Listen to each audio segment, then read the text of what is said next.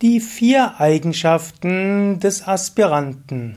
Kommentar zum 18. Vers des Vivekachudamani. Sadhanan yatra chatvari katitani manishibhi yeshu satveva sannishtha yadha bhavena. Die Weisen sagen, um zur Selbstverwirklichung, zur Gotteserfahrung zu gelangen, sind vier Voraussetzungen nötig. Wenn sie fehlen, wird das Ziel nicht erreicht.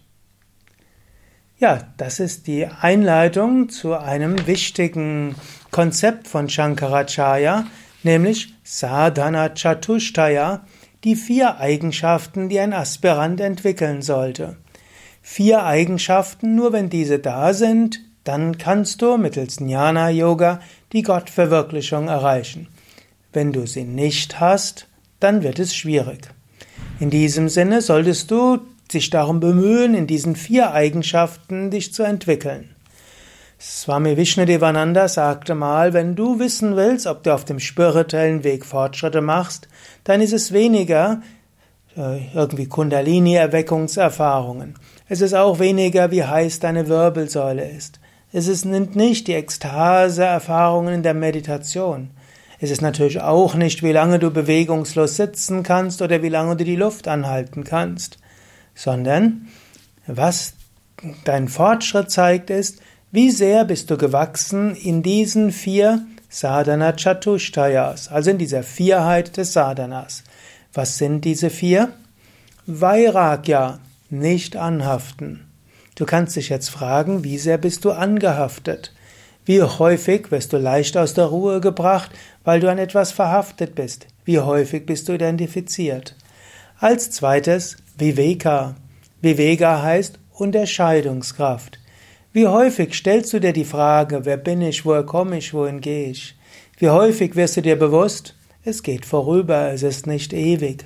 Wie häufig bist du dir bewusst, die Welt, wie du sie wahrnimmst, ist nicht wirklich wirklich. Es gibt eine höhere Wirklichkeit.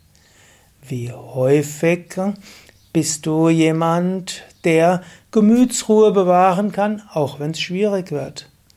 Und wie intensiv ist dein Streben nach Befreiung? Das sind vier Fragen, die du dir stellen kannst.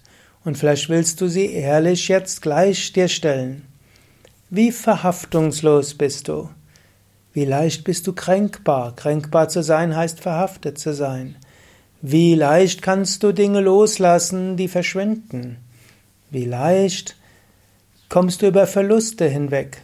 Wie schnell kannst du Kritik überwinden? All das ein Zeichen für Vairagya. Wie sehr klappt es intellektuell? Wie sehr kannst du Viveka üben? Das ist die zweite Eigenschaft.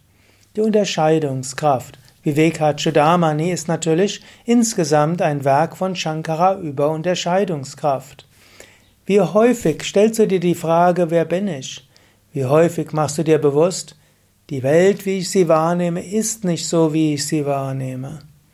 Und wie häufig bist du jemand, der versteht, ja, es gibt eine höhere Wirklichkeit und hinter jedem ist diese höhere Wirklichkeit.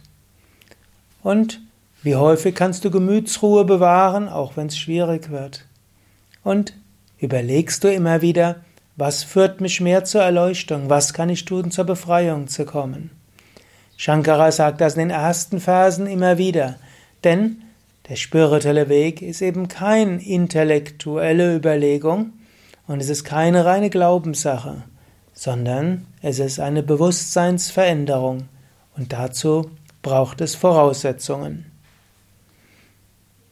Und genau darüber wird er in den nächsten Versen genauer sprechen.